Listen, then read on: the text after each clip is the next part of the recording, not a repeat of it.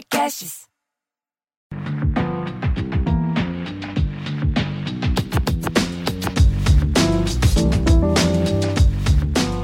Olá, bem-vindos ao podcast Afrofuturo. Eu sou a Luciene, tô aqui com a Morena.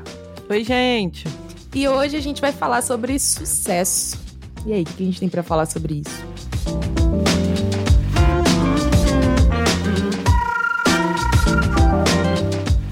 Sucesso tem definições muito diferentes. É, eu andei procurando aqui a definição do dicionário, que disse um pouco sobre o sucesso ele ser resultado de um empreendimento determinado, né? Mas eu achei muito pouco, muito, muito vazio, né, Luciane? O que, que você acha de sucesso? Achei pequeno, até porque eu já encontrei essa definição aleatoriamente como algo que sucede. gente, as definições são problemáticas. Tem uma coisa que eu fiz e queria bem saber de você também, como acontece com você quando você fecha os olhos e mentaliza um indivíduo de sucesso, né? O sucesso sendo realizado. Quais são os itens que compõem essa atmosfera dessa imagem. E aí eu tô te perguntando isso porque eu fiz isso comigo e foi bem desgraçado. Imaginei uma coisa. E aí, já que eu já fiz, queria saber de você, assim. Se você fecha os olhos e pensa num indivíduo de sucesso, quais são os elementos que compõem essa imagem para você? É engraçado que você falando disso agora. Assim, eu já reflito sobre isso há algum tempo, né? Já tem alguns pares de anos. Mas você me pedindo, me impelindo a fazer isso, veio uma imagem automaticamente que não tem nada a ver com a minha definição racional de sucesso, mas eu super imaginei um homem branco. Assim, Exatamente. Tipo, rico. Exatamente. E, e, dono da Amazon. Exatamente. O, aquele Jeff Be Bezos, né? Não sei o nome dele. Mas me veio Mark Zuckerberg, total, assim, automaticamente esse é um assunto que eu já super reflito muito e é uma questão que para mim eu achava que estava super bem resolvida, inclusive antes de começar esse episódio. Pelo visto não tá bem tanto assim, né? Sabe o que isso significa para mim? Assim, é, primeiro que arquétipo é isso, né? Uma imagem originária que tá lá no inconsciente e que é projetada de maneira automática, né? E aí, isso também me diz que a imagem que a gente tem, né, que tá dentro desse símbolo, ela é exatamente extremamente oposta à imagem que a gente vê no espelho dentro de casa. Que para mim é um cara entrando num palco com um microfoninho de boca, tá ligado? e uma luz assim sobre Total. ele e tipo, ele chegou, então ele é o cara de sucesso. Daí alguém joga uma coisa de um, sabe aqueles papeizinhos que brilham? entendeu? E aí uhum. ele vai uhum. palestrar. Nossa, mano. É essa imagem. Isso é doido, né? Porque isso é Sim, total. Foi, veio automaticamente para mim também algo semelhante, assim, de uma pessoa no ambiente de trabalho. E eu acho que essa ideia de trabalho associada a sucesso, ela é algo que hoje, por exemplo, para mim, nas minhas reflexões pessoais internas, já não faz mais o menor sentido, assim. Uhum. O trabalho ele é um componente, né, da minha da minha imagem de sucesso consciente, né, do que eu projeto conscientemente para minha própria vida, como uma vida de sucesso, mas o trabalho não é tudo. E para você, como é que é essa questão do, do trabalho, assim, tá associado a isso?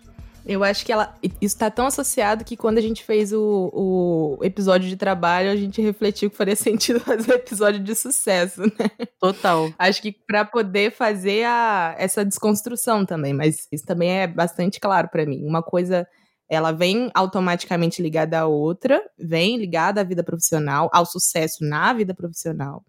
E eu estava refletindo também, os livros que a gente tem de best-seller no Brasil atualmente, eles são todos, assim, pelo menos a esmagadora maioria, relacionados a como fazer sucesso através do trabalho. Então, você tem é, Segredo da Mente Milionária, do Mil Milhão, todos eles com uma lógica e, e best-sellers, então eles são comprados aos montes, para que as pessoas aprendam de alguma maneira, né? Essa é a ânsia das pessoas. É, como é que faz no dia a dia para alcançar isso que está sendo vendido ali como um, um modelo para se, se chegar, né? E para mim ainda tá, cara, muito relacionado, porque eu sei que o meu inconsciente ele, ele pensa sobre isso, embora faça eu por meio das, da, dos esforços de desconstrução, não tentar alterar o, o, que sucesso significa, mas tentar me afastar do próprio conceito, né? Porque eu acho que ele já está tão intrinsecamente relacionado a, a, esse modelo de trabalho e de produtividade, todas essas coisas que a gente já refletiu como são problemáticas, que eu fico tentando não buscar esse lugar. E aí a gente vai ter que pensar muito sobre isso, né? Porque todo o sistema que a gente vive, ele é montado para a gente buscar e alcançar esse lugar, querendo ou não, né? Sim, é, eu gosto muito do, do método da Thais Godinho que eu falei no episódio sobre o trabalho, se você que está ouvindo não ouviu o episódio sobre trabalho, foi nele que a gente teve a ideia de fazer o, o episódio sobre sucesso. Então vai lá, quando acabar esse aqui, vai lá e, e ouve esse episódio, porque ele tem reflexões muito relacionadas com isso que a gente está falando. E eu falei nesse episódio sobre o método da Thaís Godinho chamado Vida Organizada. E aí, dentro do Vida Organizada, que é esse livro dela, da editora Gente, para quem não, não conhece o livro, é um livro onde ela vai dá um método, né, e diversas dicas de como você pode ter uma vida que faça sentido com os seus valores, né? Ela não vai dizer quais são os valores que você tem que ter, mas ela vai dizer como você consegue alinhar a sua vida com esses valores. E aí ela dá um exercício muito legal de objetivos, né, para 2, 5 e 100 anos. E para mim foi um exercício muito incrível fazer essa tarefa, porque cara, com 100 anos, né? O que, que você quer fazer com 100 anos? E o que, que você já terá feito com 100 anos? Aí é que mora a definição de sucesso real, né? Então eu primeiro fiz o de 100 e depois fui fazendo o de 5 e o de 2, porque o de 5 e o de 2 são o caminho para chegar no de 100, né? Então, para mim foi muito interessante pensar onde eu quero estar, tá, né? O que, que eu quero estar tá fazendo, com quem eu quero estar tá convivendo, quais são as coisas que eu quero estar tá fazendo no meu cotidiano, onde eu quero viver, né? Então isso isso deu uma transformada assim na, na minha concepção de sucesso pessoal, né? Para além da, das questões mais coletivas, estruturais e tudo mais. Eu, eu precisei fazer uma reflexão bem profunda. Eu levei dias para conseguir terminar esse exercício porque ele colocava em questão e colocava na parede muitas coisas que eu venho fazendo, né? Então eu percebi que várias coisas que eu tô fazendo não estão é, em consonância com o lugar que eu quero estar daqui a 100 anos. Então, é, naturalmente, eu vou ter que tomar um outro caminho, eu vou ter que promover mudanças na minha vida que me permitam é, né, chegar e construir esse processo até esse, esses lugares, esses objetivos que eu quero alcançar com 100 anos. Uhum. Então, de fato, envelhecer para mim é uma meta, né? Envelhecer para mim é é algo que eu quero fazer e quero fazer nos meus próprios termos e não nos termos que me foram impostos. Como é que é isso para você assim? Você tem objetivos para 100 anos? eu tanto não tenho quanto eu ainda acho que assim, enquanto você diz isso, eu tô refletindo como isso para mim, olha, acho que é bastante oposto, assim. É bom que a gente converse, a gente vê como a gente é diferente em várias coisas, né? É, eu tenho, quando eu falo para você que eu tenho repensado o conceito de sucesso, é porque eu, eu acho que ele está tão intrinsecamente conectado à ideia de capitalismo e todas essas coisas que estão na nossa presente na nossa rotina, mas que de certa forma a gente, com o que a gente estuda, com o que a gente reflete de ética, de filosofia que a gente quer seguir, isso está também tão afastado do modo de vida que traz satisfação que eu achei por bem fazer uma alteração de sentido para não pensar no sucesso como ele me apresenta ali no, no arquétipo e no, na, nessas primeiras imagens, mas buscar a satisfação. E é, e é isso, a satisfação. E aí, quando eu penso em satisfação, eu acho que a vida. É, e aí é isso, assim, eu não li o que você leu e eu não sei, é, não cumpri ainda nenhum método de me pensar num futuro de, de uma maneira diferente do que eu estou fazendo agora que é pensar que existem muitos caminhos que podem me trazer essa satisfação dentro de uma ética que eu acho que faz sentido seguir na minha vida. Porque eu acho que, assim, tem um oposto de sucesso que está diretamente ligado ao fracasso.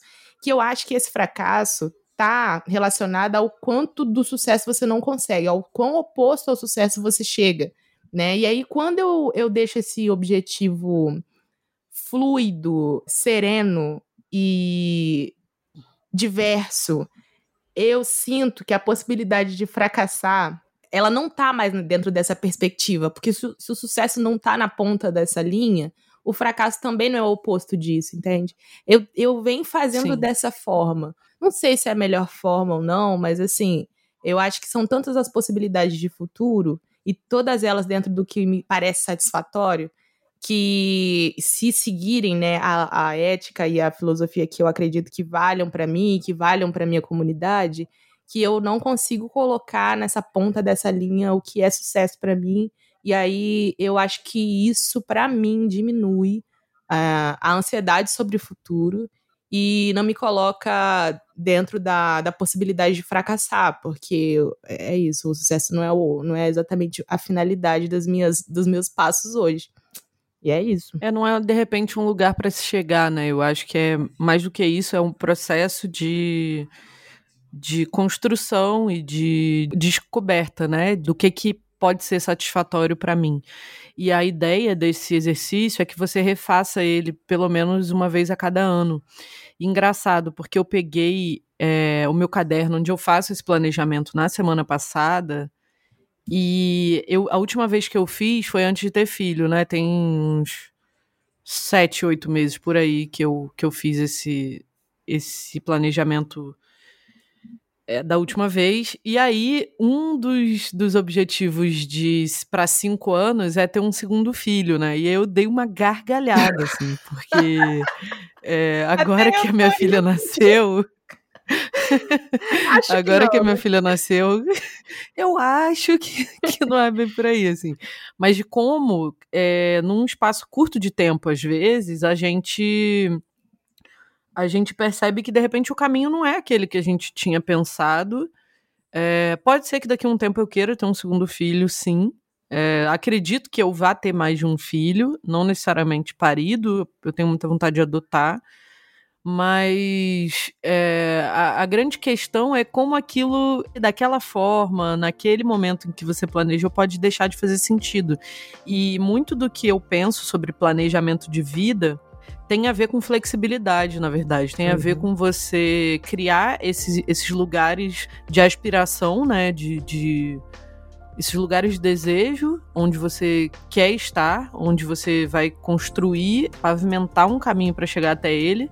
Mas não necessariamente ele é fixo, né? Ele, na verdade, ele é tão móvel quanto a própria vida. Ele é tão mutável quanto nós mesmos. Então, para mim, faz sentido um planejamento de vida desde que ele não se torne uma prisão, né? Desde que você não fique aprisionado naquilo ali e que qualquer coisa fora daquilo te deixa é, desestruturado, porque aí você está criando uma relação de obsessão com aquilo, né? Então, eu acho também que é importante a gente tratar a nossa relação com os nossos objetivos de uma maneira humana uhum. possível, né? Sim. Porque senão vira uma grande escravidão.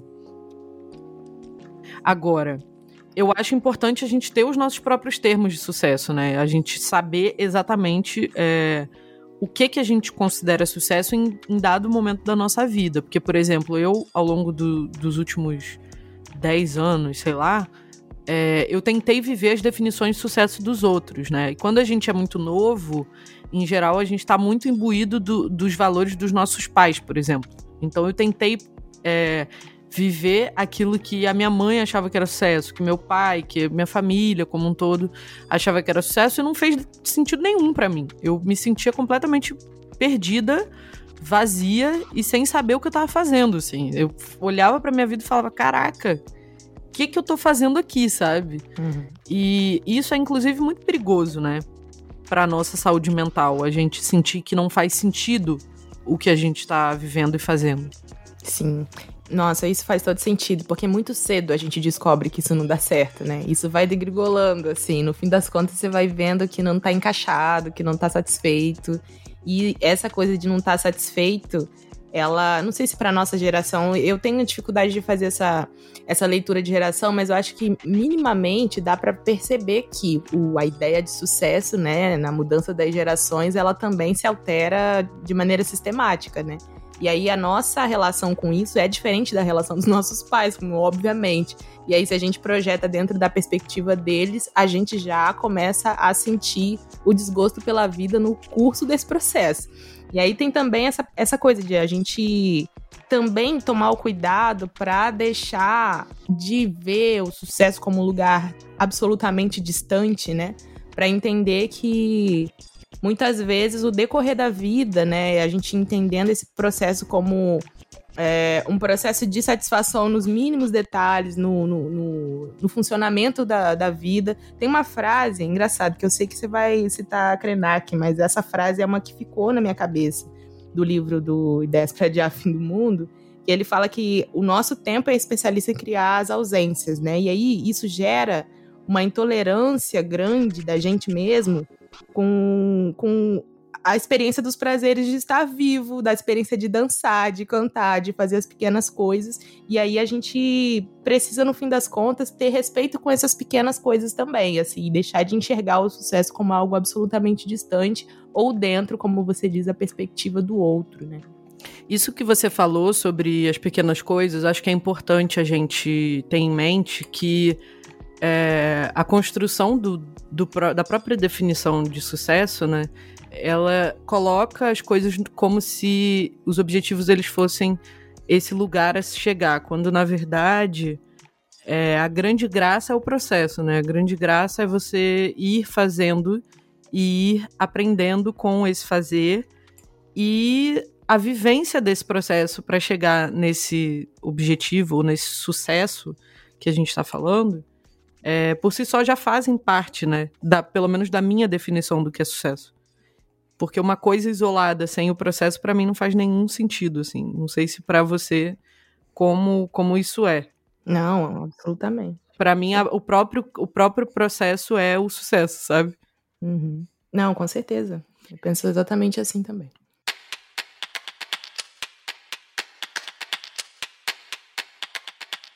Tem uma coisa importante também para mim sobre sucesso que é uma coisa que as pessoas não falam muito publicamente porque é algo meio polêmico, que é a inveja, né?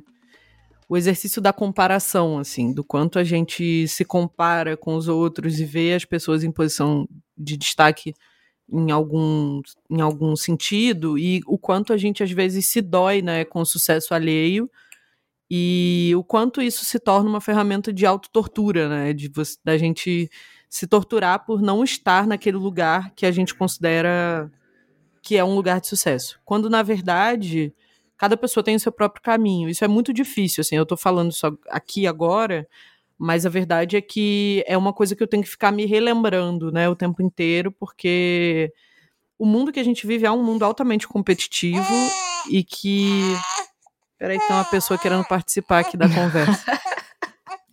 Temos uma criança reclamando e ela faz parte da minha definição de sucesso. Desculpa aí. Então, a verdade é que a gente se compara muito, né? A gente, o, o tempo inteiro, né? A, especialmente as redes sociais, elas são feitas para que a gente passe o tempo todo se comparando com os outros. Quando, na verdade, cada pessoa tem o seu próprio caminho e a sua própria definição do que, que é sucesso, né? Do que quer fazer, do que quer do que quer empreender, do que quer desempenhar.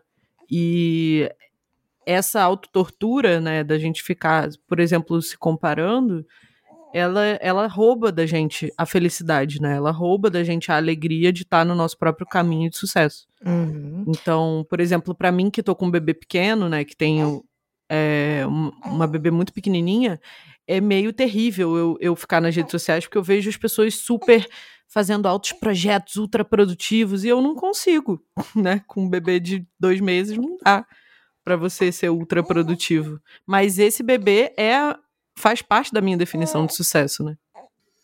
Que massa. Curiosamente, pouco antes de a gente começar a gravar esse episódio, eu assisti o Dilema das Redes, o documentário Netflix sobre sobre redes sociais e tal. E assim, antes de começar, eu já fiz o exercício que que eu acho que vai ajudar bastante e que é a recomendação daqueles indivíduos que criaram as redes e criaram os mecanismos de notificação. Todos eles diziam, independente das redes, desligue suas notificações automáticas, retire tudo isso. E pouco antes da gente começar, eu retirei tudo isso, porque é, isso é muito. É uma imagem muito real para mim. Como a nossa ideia do que é bom pra gente está diretamente relacionada ao que é mostrado como sendo bom para todos, né? Então a gente passa até, bom, os nossos gostos são definidos, isso aí é muito óbvio, né? Isso aí, tipo, a teoria ela é muito, ela é muito conhecida de todos nós. Só que a gente não consegue se ver, a gente não consegue perceber a imersão prática e a, a problemática prática de a gente estar tá inserido nesse sistema e o fato de a gente estar tá sendo muito afetado por isso. Então, essa insatisfação com a vida que não está relacionada de fato ao que você está perdendo na sua vida, ao que está ruim dentro, ao teu redor mas o quanto você não tem em comparação com o outro, o quanto você não, o quão longe você não chegou em comparação com a distância do outro. Sim, eu, eu assisti também o documentário esses dias e e eu percebi o quanto eu andei escrava disso, né? O quanto eu andei é, medindo a minha própria vida com a régua das outras pessoas, né? E que não tem nada a ver, porque cada pessoa tem seu, como eu disse antes, cada pessoa tem seu próprio caminho a, a Monique Evel, ela falou uma, uma frase que é não compare o seu início com o meio de ninguém. E eu fiquei reflexiva nessa frase na época que eu, que eu li, que eu ouvi, porque de fato, às vezes a gente está se comparando com a outra pessoa e a gente está, por exemplo, aprendendo alguma coisa ou querendo empreender uma determinada coisa e a pessoa já super tá lá no meião, assim, já tem várias habilidades que você ainda não tem e você tá se comparando com ela e querendo ter os resultados que ela tem, quando na verdade, né, uhum. fica um pouco difícil você você num, num determinado momento da sua trajetória que é individual e que é e que é completamente única, querer ter o resultado que uma outra pessoa tem com a sua própria trajetória única. Então, isso daí é uma coisa que, que fica muito para mim também como, como lembrete. Eu tô sempre tendo que refrescar minha memória com relação a isso, né? Porque de fato as redes sociais elas elas aprisionam a gente nessa lógica com muita facilidade. É um mecanismo é, extremamente eficaz, né? De aprisionar a nossa mentalidade dentro dessa lógica. Pensando um pouco em como a gente precisa flexibilizar esse olhar para o sucesso, né? E, e, e, tentar ao máximo entender que o que quer dizer sucesso para uns não quer dizer sucesso para outros. Eu estava pensando sobre a questão dos filhos, né? Que eu tô nesse momento. Então, gente, desculpa, tudo que eu falar vai ter filho, criança no meio mas do quanto ter filhos, por exemplo, é uma questão cultural e é uma questão é, que quer dizer coisas diferentes em determinados contextos. Aqui mesmo no Brasil, se a gente fizer um recorte de classe, as pessoas da, da nossa idade, Luciane, que tem tipo 20 e poucos, 30 anos, 30 e poucos, 40, é, que são consideradas pessoas jovens, né, que são de uma juventude preta e que por muitas vezes é, ascenderam socialmente através, muitos através do do mecanismo da universidade, né, ou da, da educação como um todo, né, que acende a partir da educação, a gente vai entender ter filho cedo ou ter a própria ideia de ter filho como algo ruim. Uhum. Né, que ter filho vai consumir o seu tempo de desenvolvimento intelectual, vai consumir o seu tempo de estar tá fazendo outras coisas, né, vai consumir as suas experiências de juventude, quando, é, por exemplo, nas favelas, nas periferias, é, sendo mais generalista, assim, mas a minha vivência é, é de uma vivência é, de favela no Rio de Janeiro, ter filho cedo é um valor importante, assim. Significa que você é uma pessoa adulta, sabe? Então as pessoas querem ter filho cedo, não é um problema, né? Não é algo que, que as pessoas vão torcer a cara. Porque você teve. E eu não tô falando cedo com 14 anos, tá, gente? Tô falando cedo na juventude, com tipo 20 anos, 21 anos, né? Então, até esse sistema de valoração do que é do que é sucesso, ele muda. E até mesmo quando a gente está falando de uma realidade de pessoas é, racialmente homogêneas, né? Então, pessoas negras que de classe média, classe média alta, têm um olhar sobre esse assunto, e pessoas pretas de classe mais baixa têm um outro olhar. Então, essa definição do que, que é bom e do que, que não é, para nós, ela muda de acordo com o lugar, de acordo com as relações que a gente tem, né? Uhum. Essa ideia também de fazer sucesso, de que o lugar de fazer sucesso é na juventude, também é algo muito questionável, né? Sim. Então, para mim, pelo menos, que tô com 29 anos e ainda não me formei, isso é uma, um, um lugar de conflito, porque eu gostaria de já ter me formado, mas ao mesmo tempo entendo que o lugar de me formar não é necessariamente antes dos 30 anos, né? Para mim não vai ser. E aí eu tava escutando o episódio dessa semana do Afetos, que é sobre envelhecer.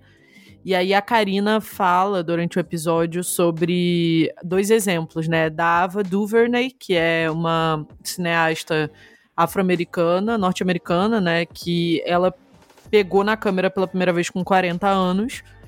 E deu o exemplo também da Conceição Evaristo, que publicou também um livro pela primeira vez nessa faixa etária, dos 40 a 50 anos e do quanto a gente tem a ideia de que a gente precisa realizar tudo antes dos 30, né? Tipo, tudo precisa estar resolvido.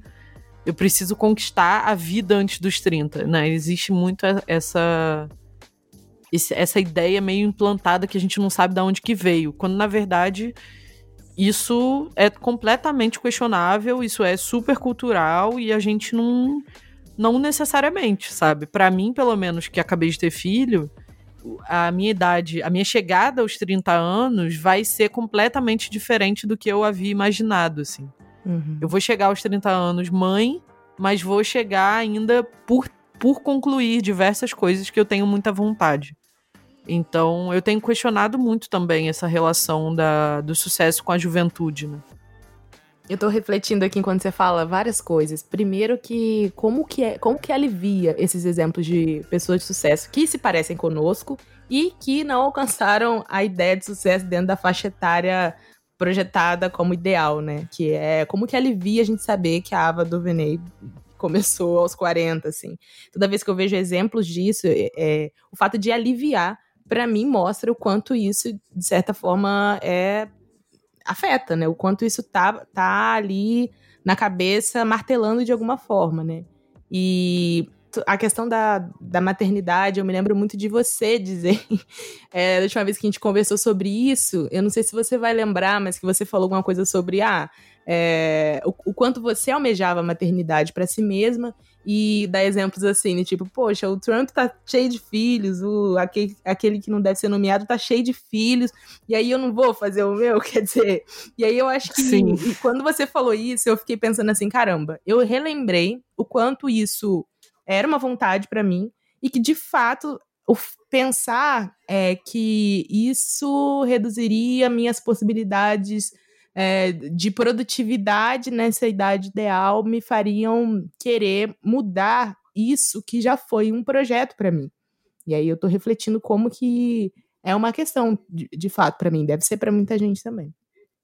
Sim, eu tenho vários amigos na faixa dos 30 e poucos 40 que tem dois componentes aí nessa questão de ter filho e, e do quanto a gente luta com essa questão, porque uma é que muitas pessoas pretas que eu conheço que ascenderam socialmente não querem ter filhos porque não querem que os filhos sejam violentados pelo racismo.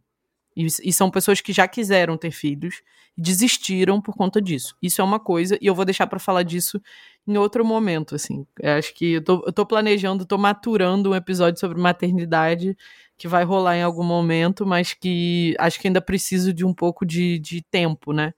Para conseguir amadurecer. E a outra coisa, a, o segundo ponto é esse, né? De sentir que o filho roubaria o gás, né? A, de uma certa forma, energia profissional. Eu tô aqui fazendo esse episódio, já amamentei durante o episódio, então é isso. E não necessariamente, né? Essa é a verdade, assim. Cheia de energia é... profissional. Tô de boa.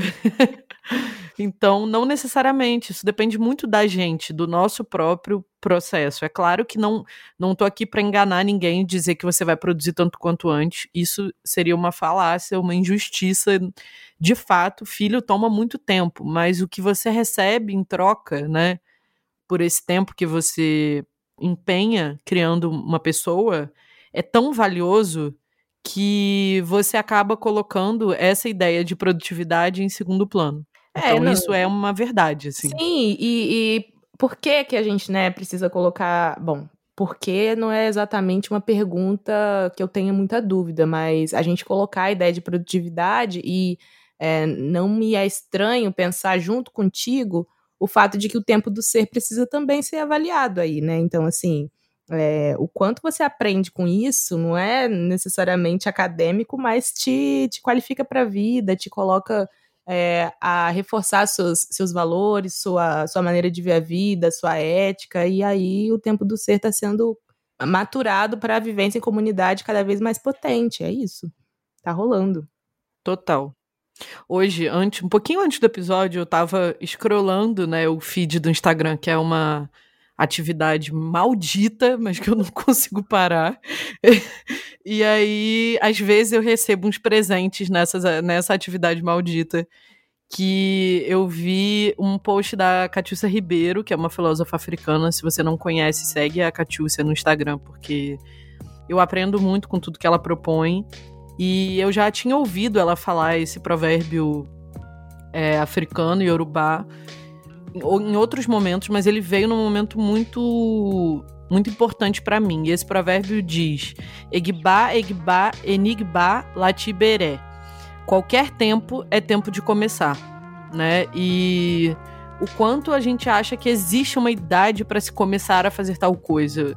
Existe uma idade X para ter filho, existe uma idade Y para começar uma graduação, existe uma idade é, Z para se começar uma nova profissão. E o quanto isso não é verdade, né? Sempre é tempo. Qualquer tempo é tempo de começar. Se você tem tempo, você está vivo, você pode empreender uma nova, um novo objetivo. E aí, nesse post, ela também diz que no calendário africano, a semana começa nos domingos. E a gente está gravando esse episódio no domingo. E o quanto isso é exatamente o contrário da definição ocidental de início de semana, né? Que a semana termina no domingo. Então, eu fiquei muito reflexiva sobre isso, né? Sobre como às vezes o que para nós faz sentido pode ser o oposto do que o nosso redor, né, o que a cultura ao nosso redor está nos dizendo e que isso não é um problema, né? A gente querer coisas que estão do avesso do que as pessoas nos dizem ou do que o mundo nos diz que é o certo, não é o errado, né? Às vezes é só a nossa própria forma de compreender. É isso, adorei. tô aqui, a cabecinha aqui. É, tá, tá segurando, é. é. tá segurando essa reflexão, né? É, não, eu tô aqui olhando pro nada, pensando, pô, domingo. É. Eu vou continuar, então. eu sei que foi que foi um tapão, mas esse eu também tomei esse tapão, tá, gente? É um alto tapão. Mas esse tapão é de como a gente muitas vezes a gente vê os nossos valores, as coisas que a gente aprendeu é, alguns desses valores tradicionais eles estão presentes na nossa família e a gente que vai indo para a universidade, que vai indo para espaços é, mais embranquecidos culturalmente, a gente começa a olhar para esses valores e essas formas de, de lidar com as coisas de uma maneira meio pessimista, né? Olhando para isso como se fosse atraso, né? Como se fosse um sinal de que a gente é incivilizado, quando na verdade o sucesso para nós ele quer dizer talvez uma outra coisa, né? Então é, a própria ideia de que se eu não comecei segunda-feira, eu não posso mais começar, ela, pelo visto, ela pode ser questionada, né? Então, se eu não comecei com 20 anos, eu não posso mais começar. Por que não pode? Quem tá te dizendo isso? É, eu acho que essa é a grande pergunta. Quando a gente se sentir desajustado, inadequado com relação a alguma coisa que a gente quer empreender, é importante a gente se perguntar quem diz pra gente que aquilo não é adequado, né? Uhum. Porque, em geral, tem uma vozinha. É, a Asa, ela sempre fala que, que o Ocidente é o Leonardo DiCaprio, né? Eu sempre imagino a carinha do Leonardo DiCaprio dentro da minha cabeça falando. É Você senhor... não deveria fazer isso. Eu adoro. Ela chama é, esse, essa imagem né, de, de Senhor do Ocidente ajuda a compreender muita coisa. Façam o curso da Asa. Já vou aqui fazer essa. esse, jabá, esse jabá. Momento jabá. É, procure a Zangeri, procure o curso dela, muito bom. Mas do quanto essa definição do Leonardo DiCaprio, né, do, do Ocidente, do que é sucesso, tá destruindo o rolê de todo mundo. Não, essa né? é a imagem que a gente colocou na nossa mente quando fechou os olhos para iniciar esse episódio, né? Veja se todos esses o caras Mark Zuckerberg. não são exatamente o senhor do Ocidente, né? E que estão destruindo o parquinho de geral, assim, essa é a verdade. Essa definição de sucesso que tá dada, ela ela tá massacrando a gente, cara. E aí eu acho importante a gente se perguntar se o nosso sucesso, ele ele destrói o outro, né? Se o nosso sucesso ele tá destruindo inclusive a gente mesmo. Se aquilo que a gente almeja, sei lá, uma pessoa de sucesso tem que ter um carrão.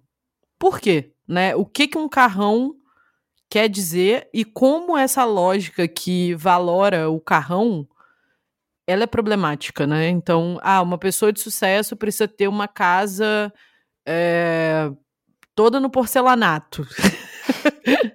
Por que, gente? Sabe? Por que tem que ter? Por que, que não pode ser outra coisa, né? Então, tem que ter um apartamentão, tem que ter uma lancha, né? São umas coisas que, que não são nada sustentáveis, assim, É, sabe? exatamente. Bom, você falou de sustentabilidade, tudo isso relacionado à questão de consumo, que se você tem o porcelanato, vai continuar faltando alguma coisa. E isso está em oposição à, à, à, possibilidade de conviver com o ambiente em, em, em paz, né? Porque consumir e essa ânsia por consumir nunca é satisfeita, a gente nunca se satisfaz com tudo isso. E a gente não consegue cuidar do planeta, não consegue cuidar da comunidade quando fica colocando esses valores à frente dos daqueles que recentralizam o nosso eixo com aquilo que a gente sabe que é melhor pra gente. E aí fica exatamente como você disse. O bagulho destrói o rolê todinho e a gente fica ali pirado no meio da, da coisa, se sentindo mal, passando mal, vendo a coisa desandar, triste, insatisfeito, deprimido, ansioso e o caramba. Pois é, e aí essa necessidade que a gente tem de obter dinheiro, de obter a lancha, de obter o porcelanato, né, vai roubando o nosso tempo. Porque aí a gente vai trabalhar horrores, especialmente a gente que é preto, para conquistar a lancha, o porcelanato, amado, tu vai ter que trabalhar por três gerações numa vida só. Então, assim, tu não vai ter tempo de visitar tua mãe enquanto ela tá viva, tu não vai ter tempo de criar filho, de ver seu filho crescer, né? E isso vai roubando da gente aquilo que de fato é valioso. E eu queria trazer uma citação do, do Ailton Krenak, nesse novo livro dele, A Vida Não É Útil, que ele vai falar exatamente sobre isso que a gente está falando. Ele falou assim: a verdade é que nós não precisamos de nada que esse sistema pode nos oferecer, mas ele nos tira tudo o que temos. E eu fiquei choqued com essa, com essa citação do Krenak. Porque a gente acha que tá ganhando alguma coisa, quando na verdade a gente tá é, perdendo aquilo que a gente já tem, uhum. né? Que já tá é, de fato dado pela natureza. A gente não precisa de muita coisa, sabe? Tem uma coisa também sobre que eu aprendi muito com a maternidade, que é eu ficava super me cobrando com um quarto de bebê. Né? Quando, quando eu engravidei, eu queria fazer um super quarto para minha filha, incrível. E eu, cara, isso foi uma questão levada até pra terapia. Eu me sentia uma péssima mãe, porque eu tava nos grupos de mãe e todas as mães já tinham feito um enxoval de 10 mil reais. E eu não tinha comprado nada até, tipo, o sétimo mês de gravidez. Não tinha comprado nada. Nada, nada. Não tinha berço, não tinha nada. E aí a gente comprou uma cômoda.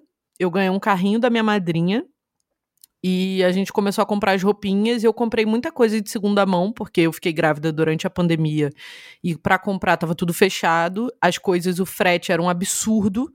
E aí eu tava nesses grupos de mãe, tinha muita mãe vendendo coisas novas, coisas semi-novas, porque bebê perde tudo muito rápido e as coisas ficam super novinhas. E eu comprei muita coisa assim, nesses grupos de desapego.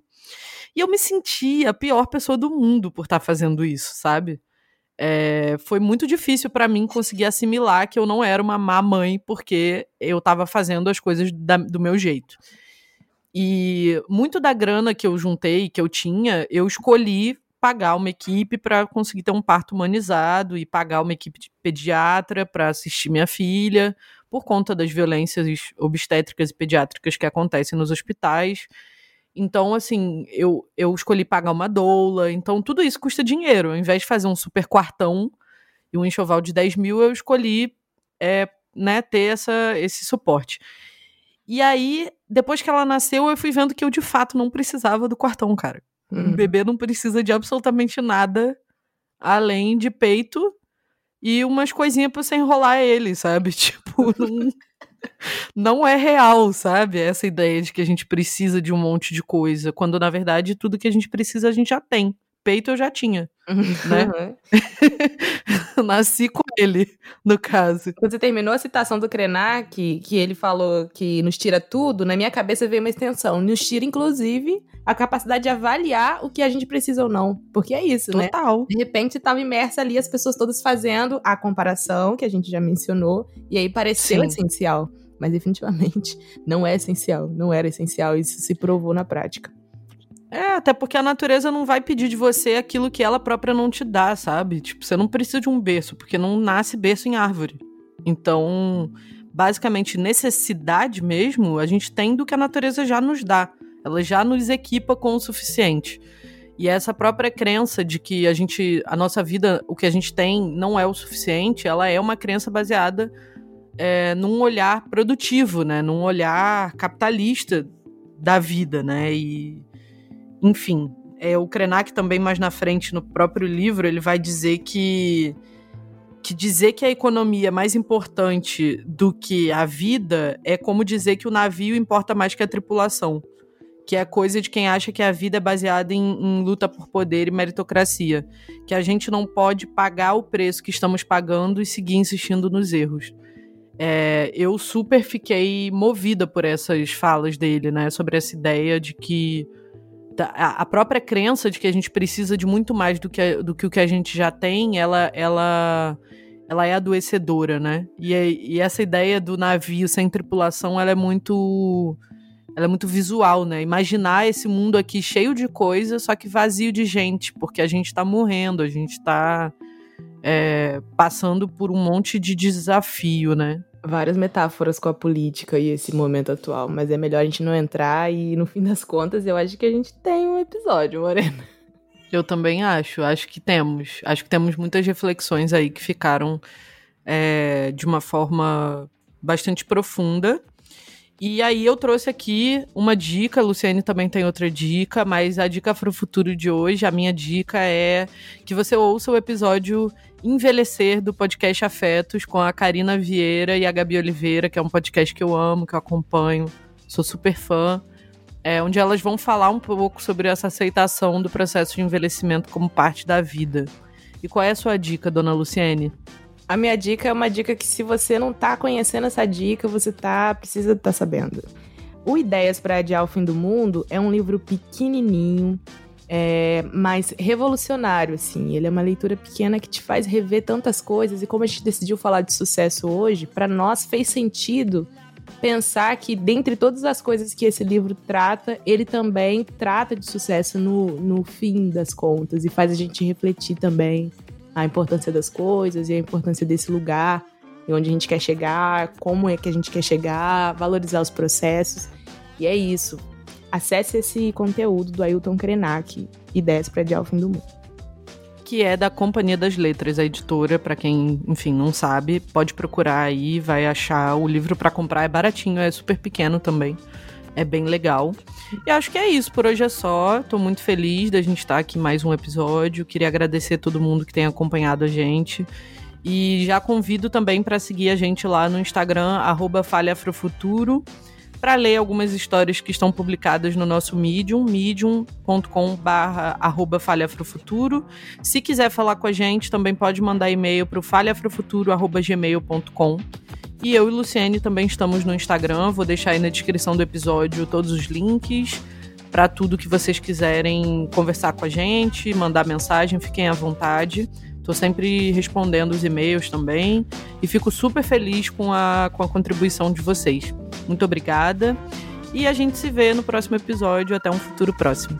É isso aí. Obrigada pelo seu tempo, um beijo e até a próxima.